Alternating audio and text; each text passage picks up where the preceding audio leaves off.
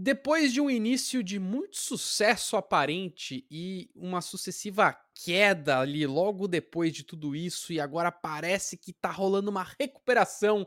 Será que Diablo 4 voltou atrás e tá finalmente brilhando de novo depois de todo esse momento turbulento? É isso que a gente vai discutir hoje nesse vídeo do Projeto Atlas. Eu sou o Panetone, Tô aqui com o Patife, que inclusive foi recentemente pra BlizzCon, onde eles anunciaram algumas coisas para o futuro do Diablo 4, incluindo uma nova expansão para o final de 2024. E é justamente essa questão, né, Patife? Tivemos um bom lançamento ali, né? Um dos jogos que teve maior venda da história da Blizzard. E aí, quando todo mundo analisou os números depois das lives e tal, parece que aquele negócio despencou. Muita gente ficou muito chateado com o Diablo por sucessivos problemas e, é, e nerfs muito absurdos, e parece que eles estavam errando toda hora em como eles estavam controlando o jogo, e, e o endgame também não estava muito legal. Para um momento agora que parece que tá, tá dando uma respirada, Patife. Então a minha primeira questão para você, que foi para BlizzCon, pôde conversar com uma galera lá, pôde ver de perto o Diablo. Você acha que Diablo 4 se recuperou? Panetoninho, eu tava lá na BlizzCon, foi muito legal, né? É, é, foi a primeira vez que eu estive na BlizzCon com a experiência de ter um jogo que eu estou realmente ativo, né? Que é o Diablo. Não tô jogando tanto quanto eu gostaria, mas eu tô realmente ativo. E quando eles anunciaram as melhorias, foi muito legal ver que eu fiquei empolgado por, por tipo, por observações, tipo assim, ah, agora você vai chegar no nível 100 40% mais rápido.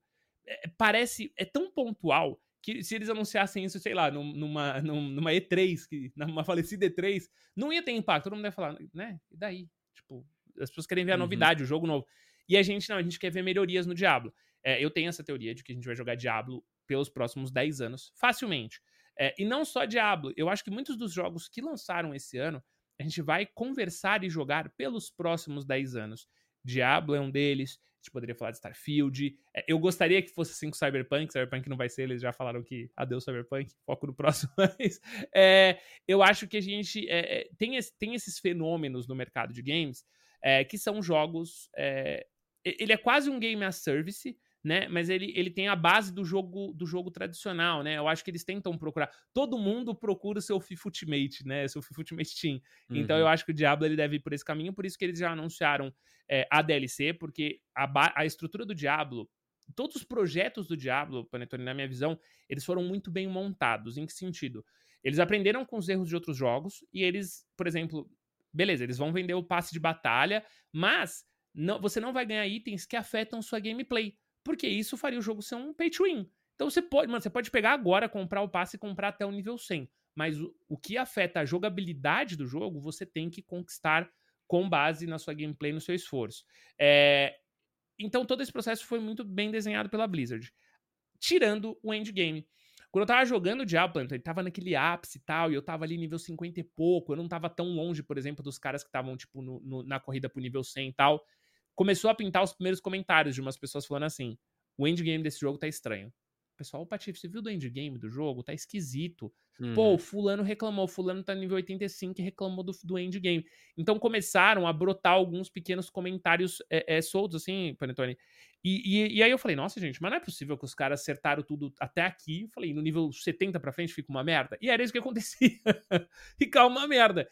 E eles tinham essa visão tão clara, Panetone, do que eles queriam do nível 70 pra frente, que o, Day, o, a primeira temporada, né, dos malignos, ela uhum. deixou o endgame mais difícil. E aí foi tipo assim, meu irmão, não é isso que o fã de Diablo quer. Não é isso que o novo jogador de Diablo quer. Mesmo o jogador que veio do Immortal, não é isso. É, não é um jogo que para você sofrer no final, né? E aí, agora com a temporada de sangue, eles arrumaram isso, né? Uh, arrumaram bem, tá, Panetone? Por quê? Primeiro de tudo, eles colocaram mais coisas para fazer no endgame. Então ele não é só grind, que era a base errada. E agora, o, a última. É isso que eles falaram, mano. É 40% mais fácil de você chegar. Eles pegaram item, um, anel da temporada 1 e vão trazer pra temporada 2, porque foi um, um acerto da temporada 1. Então eu acho, o Paretoni. É, vamos, de... vamos só recapitular então. É uma coisa legal que você falou aí que eu não quero perder esse gancho. Uma coisa que eles fizeram, e é justamente isso que você tá falando, é eles estão usando as temporadas como testes para ver aquilo que funciona legal e para reintroduzir alguns elementos de, dessa temporada na próxima. Uhum. Então a gente tinha os corações malignos na primeira temporada, alguns poderes eram muito legais, que funcionaram muito bem, a comunidade gostou.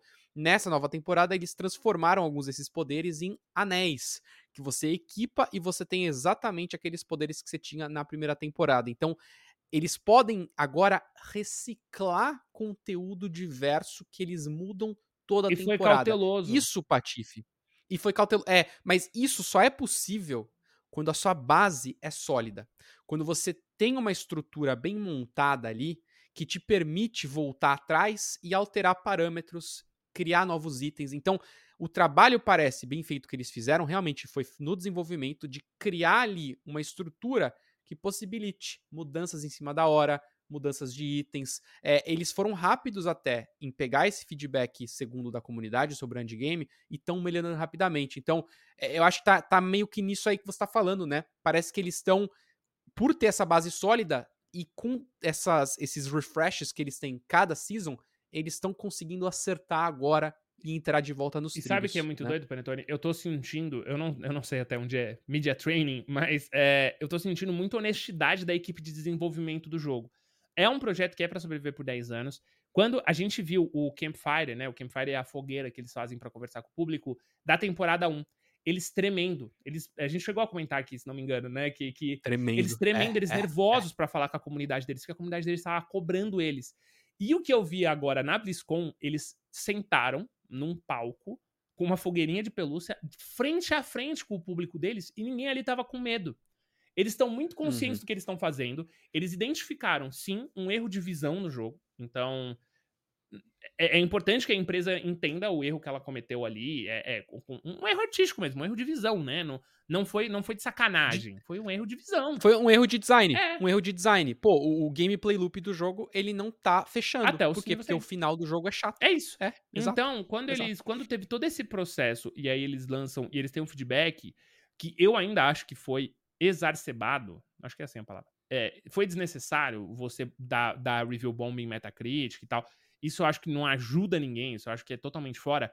Mostrou que a equipe da Blizzard, por mais que seja uma gigante dos games, poderosíssima, cheia de dinheiro, agora comprada pela Xbox, assim, no, no, no topo da carne seca, os devs ainda estão tendo a liberdade de ouvir, trabalhar e fazer funcionar. Isso porque eles têm ciência de que é possível que esse jogo faça, faça muito dinheiro. E o anúncio da DLC, Panetone, eu não sei o que você acha disso, mas eu acho que, diferente do Diablo 3, que se não me engano teve duas, né? Foi a Reaper of Souls.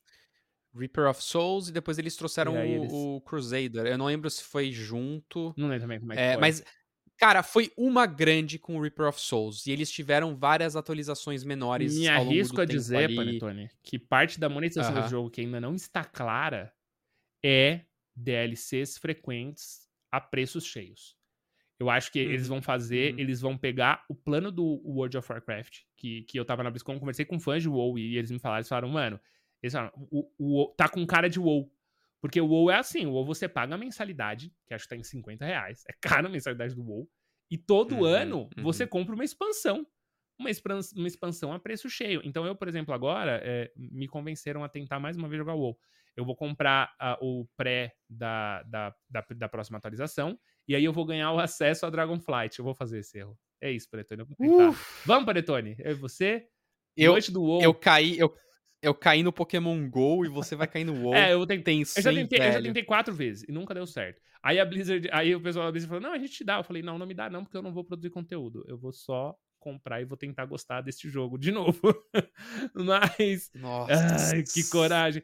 Mas me disseram que em 20 horas eu pego o nível máximo do jogo base, entendo, e aí eu vou curtir a Dragonflight. Enfim, o ponto é que eu acho que o que a gente vai ver com o Diablo é isso, Panetone.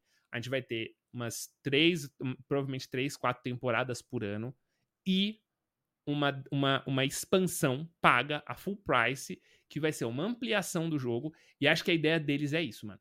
Porque se eles conseguirem é, é fazer isso de maneira coerente, é, funcional, para que todo ano eu tenha 20 horas de gameplay a mais de Diablo, de campanha, de história que eu tô dizendo, né?